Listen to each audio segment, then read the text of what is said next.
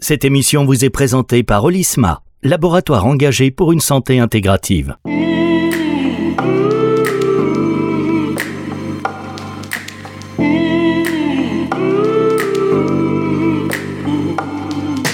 La santé, c'est tout. Florian Petitjean sur Nutri Radio. Bonjour Florian. Bonjour Fabrice, la forme? Ouais, la forme, effectivement, la forme, et grâce à vous, une meilleure compréhension aussi de cette santé, on anticipe. Et je peux vous dire que non seulement ça va mieux, mais le problème aussi, c'est qu'en prenant conscience de certaines choses, quand on a quelques, petites, euh, quelques petits écarts, ah on culpabilise plus. Ah oui, ça c'est une certitude que si jamais on prend tout euh, au pied de la lettre, euh, le danger c'est de culpabiliser. Mais il faut pas euh, culpabiliser, il faut se donner des objectifs accessibles, des petits objectifs. Et c'est comme ça, pas à pas, qu'on progresse vers une meilleure santé. Non, non, il ne faut pas culpabiliser Fabrice, surtout pas. Bon, ben... Il ne faut pas s'empêcher de vivre non plus. Hein. Ah, voilà, c'est ce que je voulais ah, vous la entendre santé, c'est tout. On a aussi le droit de faire des écarts quand même. Bien, écoutez, cette semaine, voilà, on est tous les deux. C'est bien, ça nous, ça nous permettra une petite transition avant notre invité de la semaine prochaine. Et je vous, euh, je la voilà, je connais un peu le programme, vous allez encore vous régaler grâce à Florian Petitjean. Pour l'instant, on va passer en quelque sorte à l'évolution de ces émissions dans les émissions précédentes que vous retrouvez d'ailleurs en podcast sur nutriradio.fr et sur toutes les plateformes de streaming audio. Vous tapez la santé, c'est tout. Euh, que ce soit sur Spotify, sur Deezer, vous avez accès à ça. Donc on a parlé quand même pas mal de maladies chroniques, de leurs causes, donc la malbouffe, la sédentarité, en un mot tout ce qui concerne nos modes de vie et des mécanismes aussi euh, physiopathologiques euh, qui font qu'un jour, bien, vont émerger. On a parlé de prévention au sens large et de l'accompagnement des patients avec la santé intégrative, dont la vocation est donc d'associer le meilleur de la médecine conventionnelle et le meilleur des thérapies complémentaires avec vous. Maintenant, hop, on prend l'ascenseur, bouton 2, deuxième étage. c'est parti. Alors, on, avait dit euh, d'ailleurs pendant ces, différentes euh, émissions qu'il existe à peu près euh, un peu plus de 400 pratiques même ou thérapies complémentaires qui sont répertoriées, ne serait-ce qu'en France. On parle même de milliers à l'échelle mondiale. Alors, c'est vrai qu'il faut reconnaître qu'on a un peu de mal à s'y retrouver. Et justement, c'est l'enjeu de bien comprendre comment tout ça fonctionne, d'où elles viennent, celles qui sont reconnues, celles qui font débat. Et pour bien les comprendre, je crois qu'il eh ben, faut déjà évoquer le fait que la plupart d'entre elles, elles ont des origines communes. Pardon. Beaucoup, notamment, ont un lien avec les médecines traditionnelles. Prenez le cas de la médecine chinoise, euh, par exemple. On dit que ces préceptes remonteraient à, plus de 2000 ans avant notre ère, même si elles reposent avant tout sur des textes qui, eux, datent plutôt du deuxième siècle après Jésus-Christ. Je pense notamment, euh, attention, hein, au Wang Di Neijing, qui, qui, en est le socle théorique, un, corpus théorique hein, fait de nombreux écrits. Alors, sans entrer dans son histoire, ce qu'il faut retenir, c'est que la médecine chinoise, elle repose sur euh, cinq piliers fondamentaux. Euh, bien sûr, l'acupuncture que tout le monde connaît, qui consiste à insérer des aiguilles sur des points spécifiques, dits énergétiques en fait, sur des points donc du corps, tout au long des méridiens. Euh, le deuxième pilier, c'est la moxibustion, qui elle consiste à brûler sur ces mêmes points en fait euh, des petits bâtonnets d'armoise, qui est une plante en l'occurrence, pour là aussi favoriser la circulation d'énergie.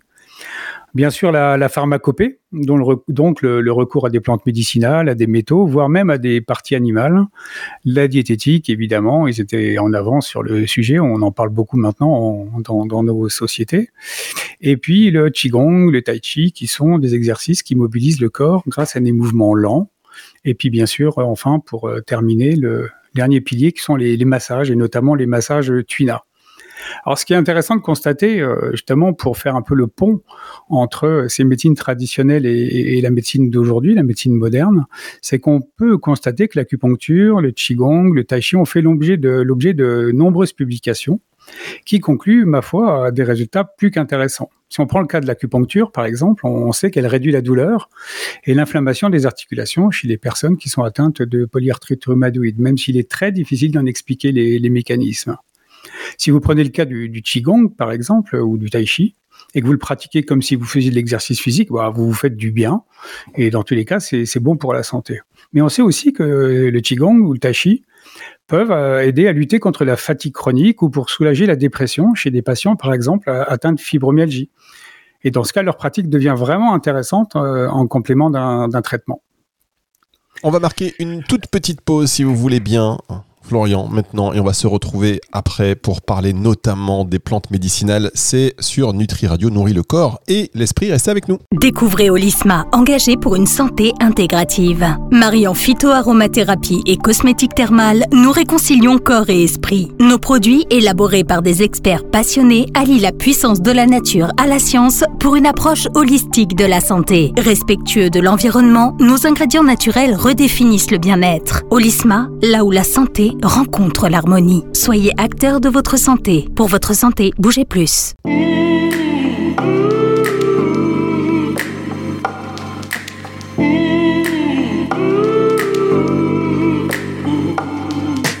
La santé, c'est tout. Florian Petitjean sur Nutri Radio. La suite de cette émission avec Florian Petitjean sur Nutri Radio. On a parlé d'acupuncture, on a parlé du Qigong, du Tai Chi et d'autres techniques qui ont révélé des, qui révèlent des effets sur, sur la santé. Est-ce qu'on peut aborder maintenant avec vous les plantes médicinales? Oui, bien sûr. rapidement, évidemment, l'idée c'est pas de, de, faire tout un topo sur les plantes médicinales issues de la pharmacopée chinoise, mais il y en a des centaines, euh, en l'occurrence euh, dans, dans, cette pharmacopée. Euh, à titre d'exemple, pour celles qui sont les, les plus connues, on, on, boit du thé. Par exemple, depuis des siècles en Chine et bien sûr aujourd'hui dans nos sociétés, évidemment parce que c'est bon, c'est agréable, mais on sait aussi maintenant qu'il a de nombreux bénéfices sur la santé. Par exemple, vous avez des études qui montrent que le fait de boire 3 ou 4 tasses de thé noir par jour pourrait réduire le risque de diabète de type 2, notamment du fait de la présence de molécules antioxydantes et anti-inflammatoires. Tout ça, c'était une inspiration au départ, parce qu'ils n'avaient pas accès euh, à la science et à l'évaluation clinique comme aujourd'hui, mais toutes ces traditions aujourd'hui font l'objet d'études et c'est ça qui est intéressant. Quand on est fatigué, par exemple, euh, ou qu'on est stressé, on peut aussi utiliser du ginseng, qui est une plante qui est bien connue de la, tradition chinoise. C'est une plante adaptogène que je connais bien d'ailleurs, dont on pourra parler plus spécifiquement un jour prochain. Euh, les massages également euh, sont intéressants. J'évoquais tout à l'heure le qigong, les autres pratiques, mais il y a également bien sûr les, les massages pour se faire du bien en complément de certains traitements. On les voit de plus en plus arriver, même à l'hôpital, en l'occurrence pour accompagner des patients qui sont en souffrance. Alors, la médecine chinoise, elle est largement pratiquée en Chine, évidemment, où elle est enseignée à la faculté, au même titre d'ailleurs que, par exemple, la médecine ayurvédique, qui, elle, nous vient d'Inde, où elle est parfaitement intégrée dans les hôpitaux aux côtés de la médecine conventionnelle. Il y a même un ministère d'ailleurs qui est dédié non pas uniquement à la médecine ayurvédique, mais à toutes ces médecines traditionnelles qui s'appelle le ministère Ayush pour Ayurveda, homéopathie, euh, médecine Unani, etc. Et dans son cas, euh, dans le cas de la médecine ayurvédique plus spécifiquement, elle intègre aussi des pratiques euh, comme le yoga, comme la méditation, et elle donne une place euh, également importante à l'alimentation, à l'usage des plantes médicinales et au massage, au même titre que la médecine chinoise. Et d'une manière générale, elle met vraiment l'accent euh, sur le mode de vie dans une démarche préventive. Alors là aussi, il est intéressant de noter que le yoga et la méditation ont fait l'objet de beaucoup d'études. Euh, le yoga en tant que tel n'est pas vraiment une thérapie complémentaire, mais par contre en prévention, il est clair qu'elle fait du bien au corps et à l'esprit. Quand on l'utilise en complément de certains traitements, on va parler plutôt de yoga thérapie qui peut être utilisé là, en l'occurrence, en complément euh, de la médecine conventionnelle. Par exemple, euh, vous avez des exercices d'étirement issus du Hatha Yoga, qui est une forme de yoga traditionnelle qui consiste à tenir des postures longtemps. Elles sont bien connues pour réduire les douleurs musculaires, notamment au niveau du dos et du cou.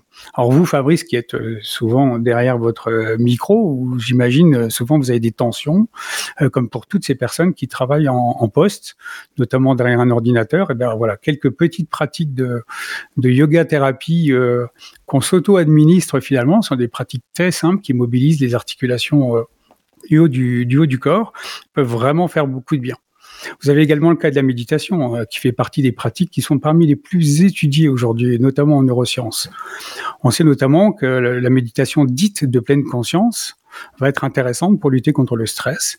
Et certaines études montrent d'ailleurs tous ces bénéfices en cas de dépression, qui même, d'après certaines études, peut être supérieur aux antidépresseurs.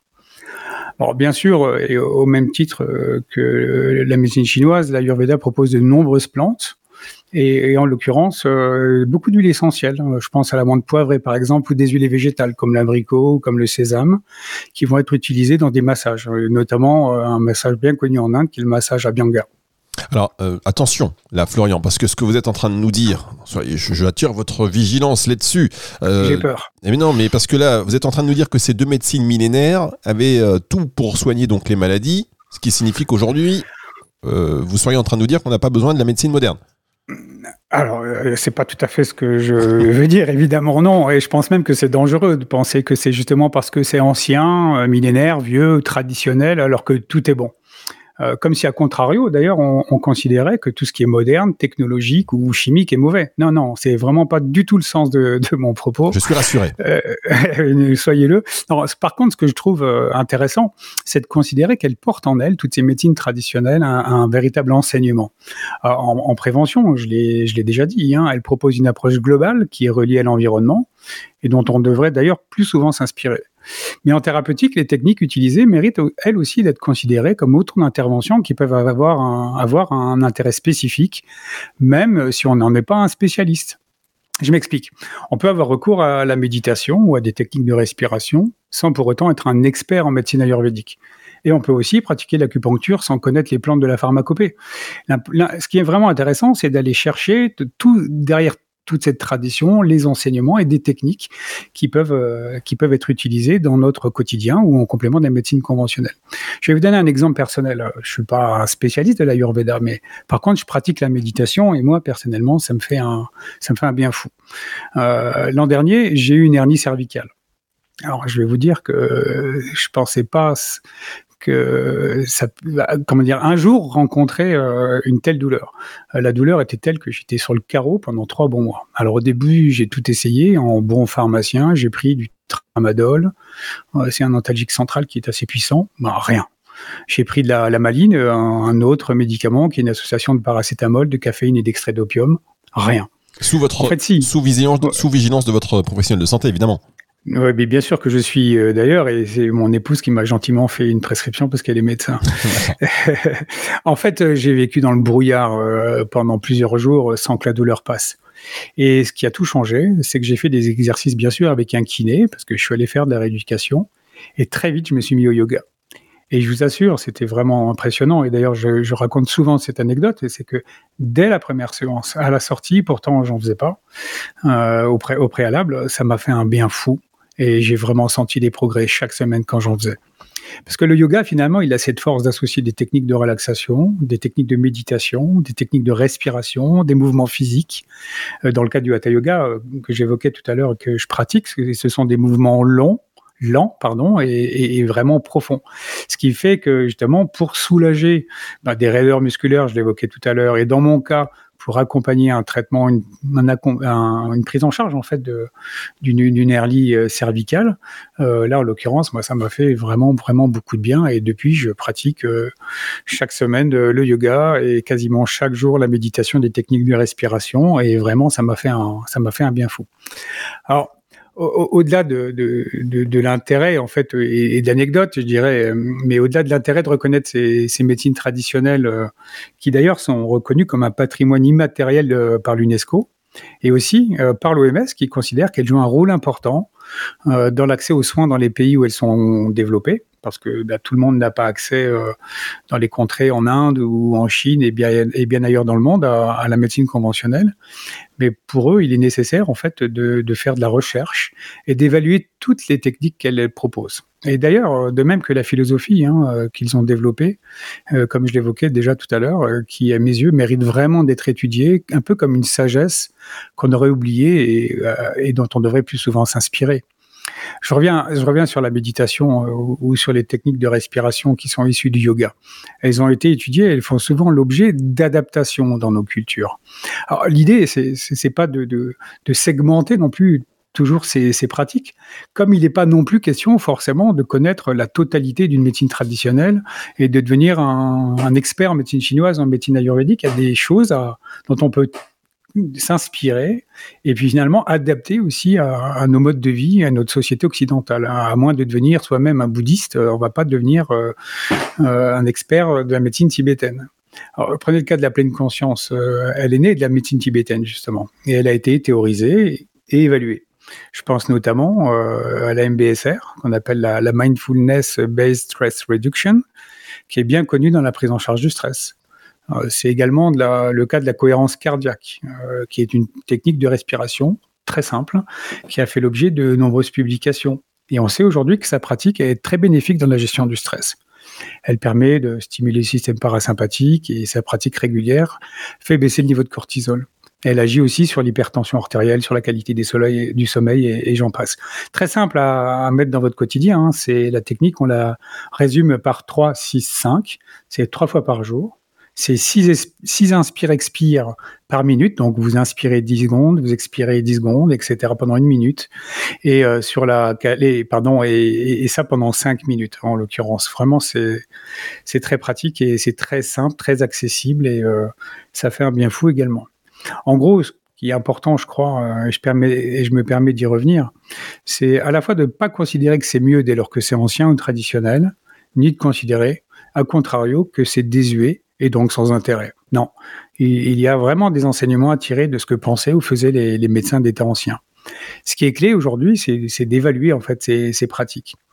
Alors évidemment, il paraît difficile d'évaluer toute la médecine chinoise ou la l'ayurveda en tant que telle, mais il est intéressant de savoir si dans telle ou telle situation clinique, l'acupuncture, la pleine conscience ou certains mouvements de yoga peuvent avoir un intérêt, et c'est aujourd'hui que c'est le cas.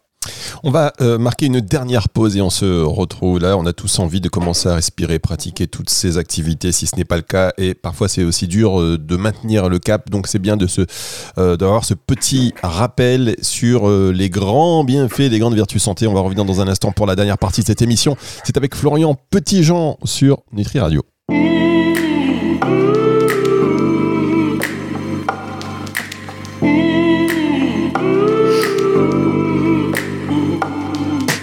La santé, c'est tout. Florian Petitjean sur Nutri Radio.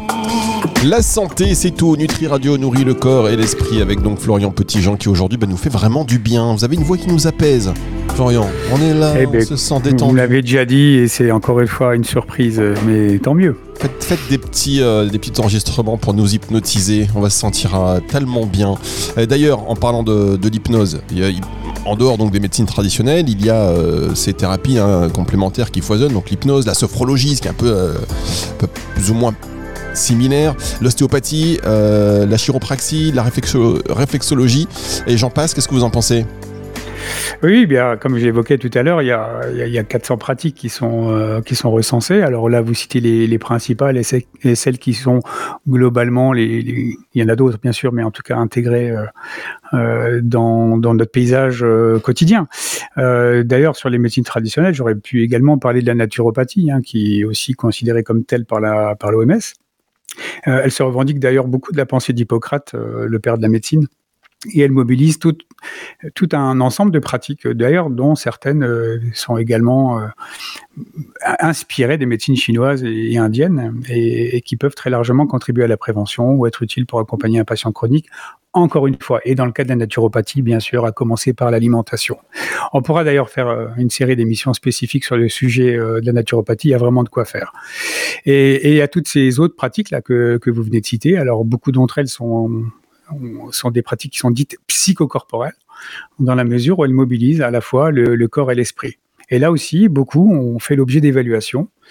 Et euh, aujourd'hui, on sait qu'il y a beaucoup de méta-analyses qui témoignent de leur intérêt dans un grand nombre de, situations cliniques. Je pense que beaucoup de ces pratiques ont vraiment une place dans notre système de santé. Euh, il faudrait juste qu'on définisse dans quel cas et dans quelles conditions.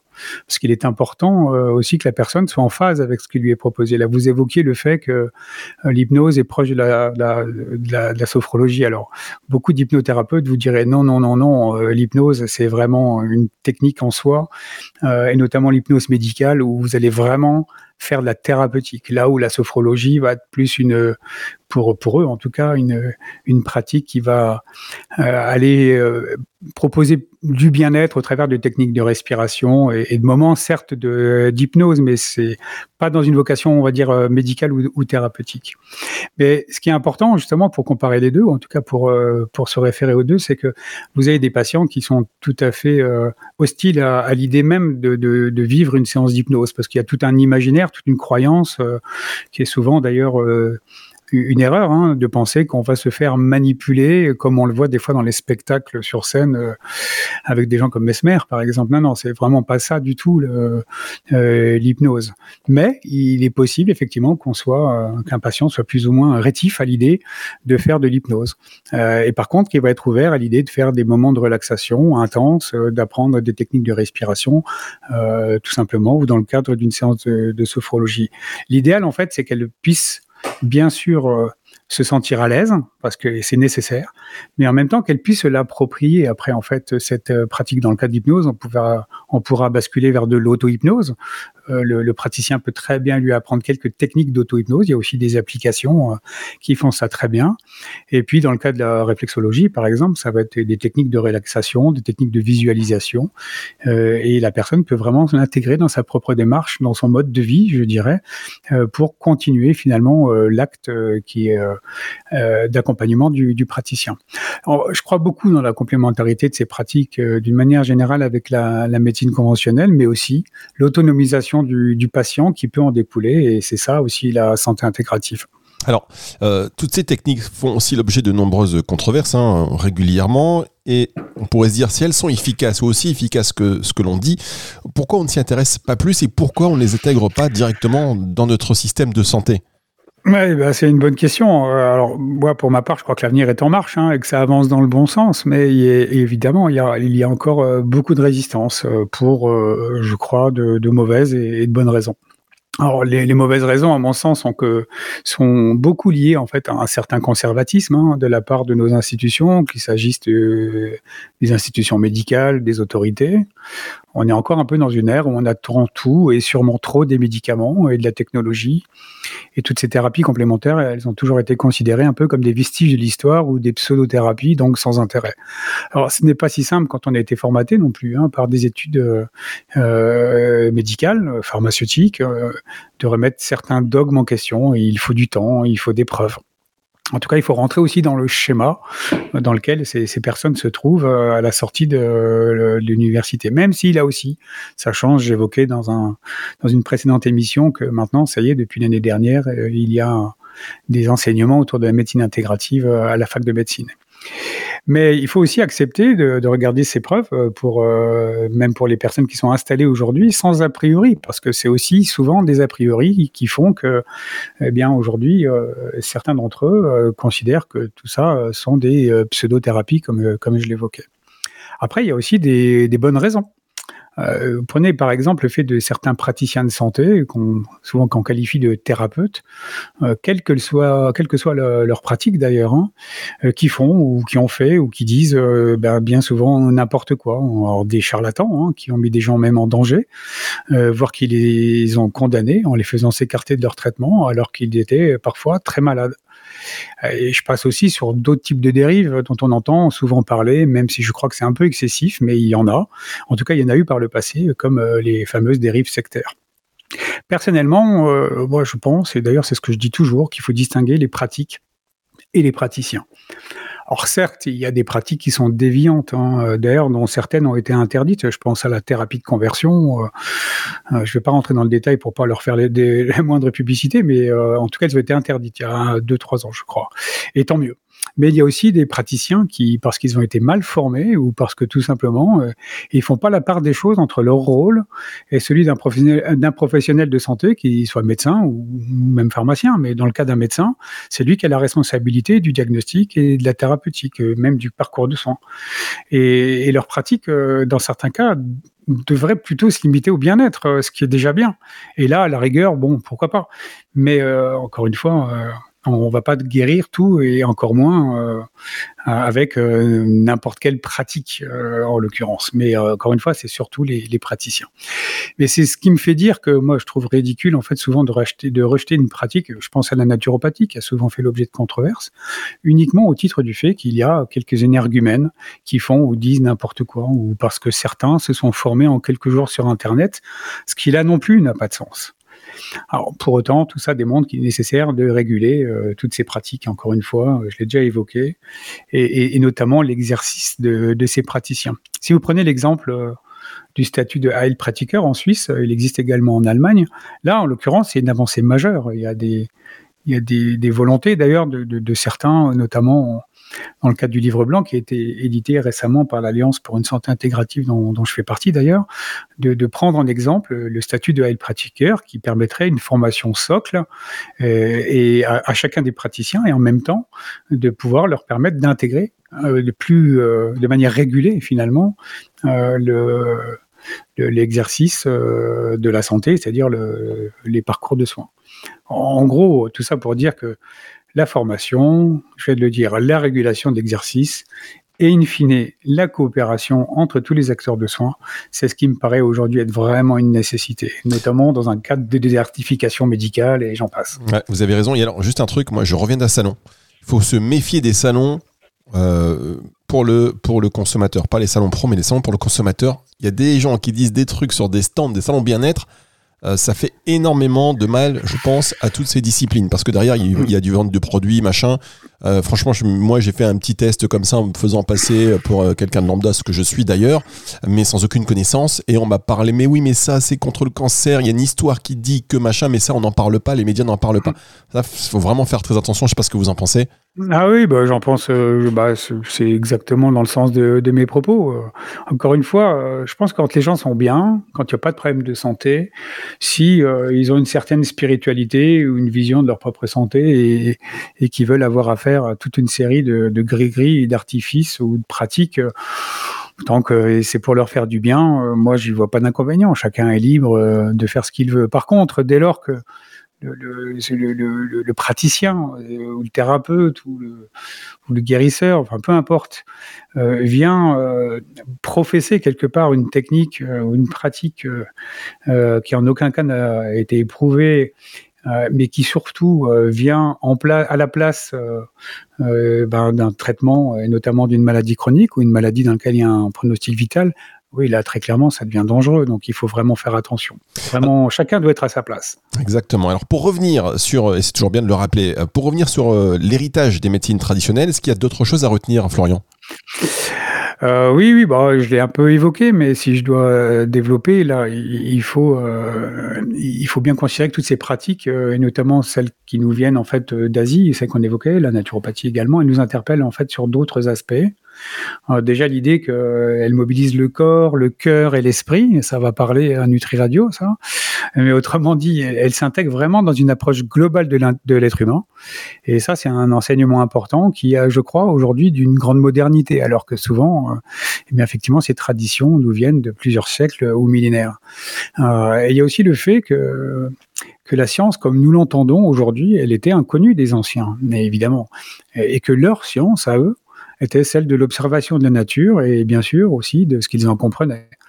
Euh, parce qu'ils tissaient avec elle un, lien intime et même subtil, en ce sens qu'ils considéraient que tout était énergie, l'énergie du cosmos, du ciel, de la terre, et en, en un mot, finalement, l'énergie de la nature euh, qui était à l'origine euh, de la vie, et qu'il fallait donc être attentif à tout ce qui les entourait et donc la respecter.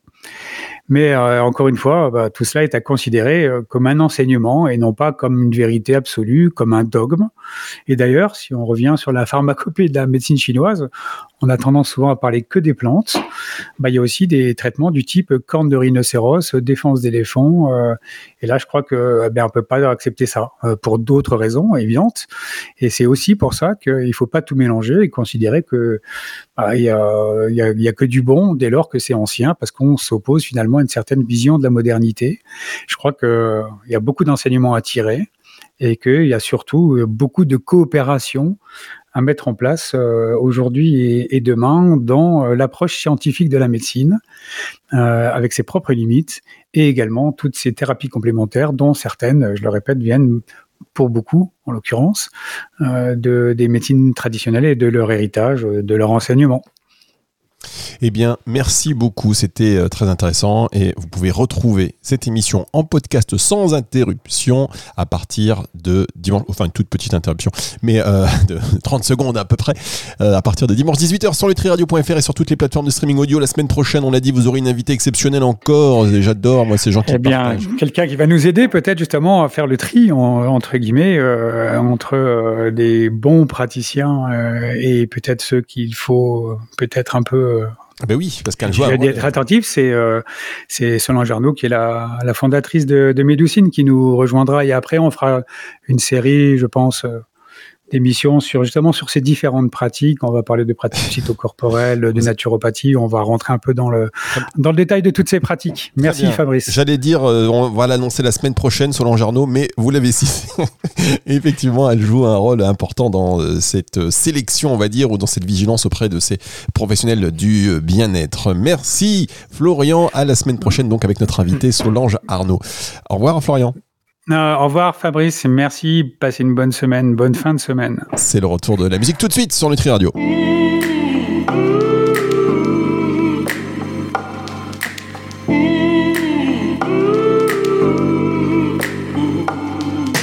La santé, c'est tout. Florian Petitjean sur Nutri Radio.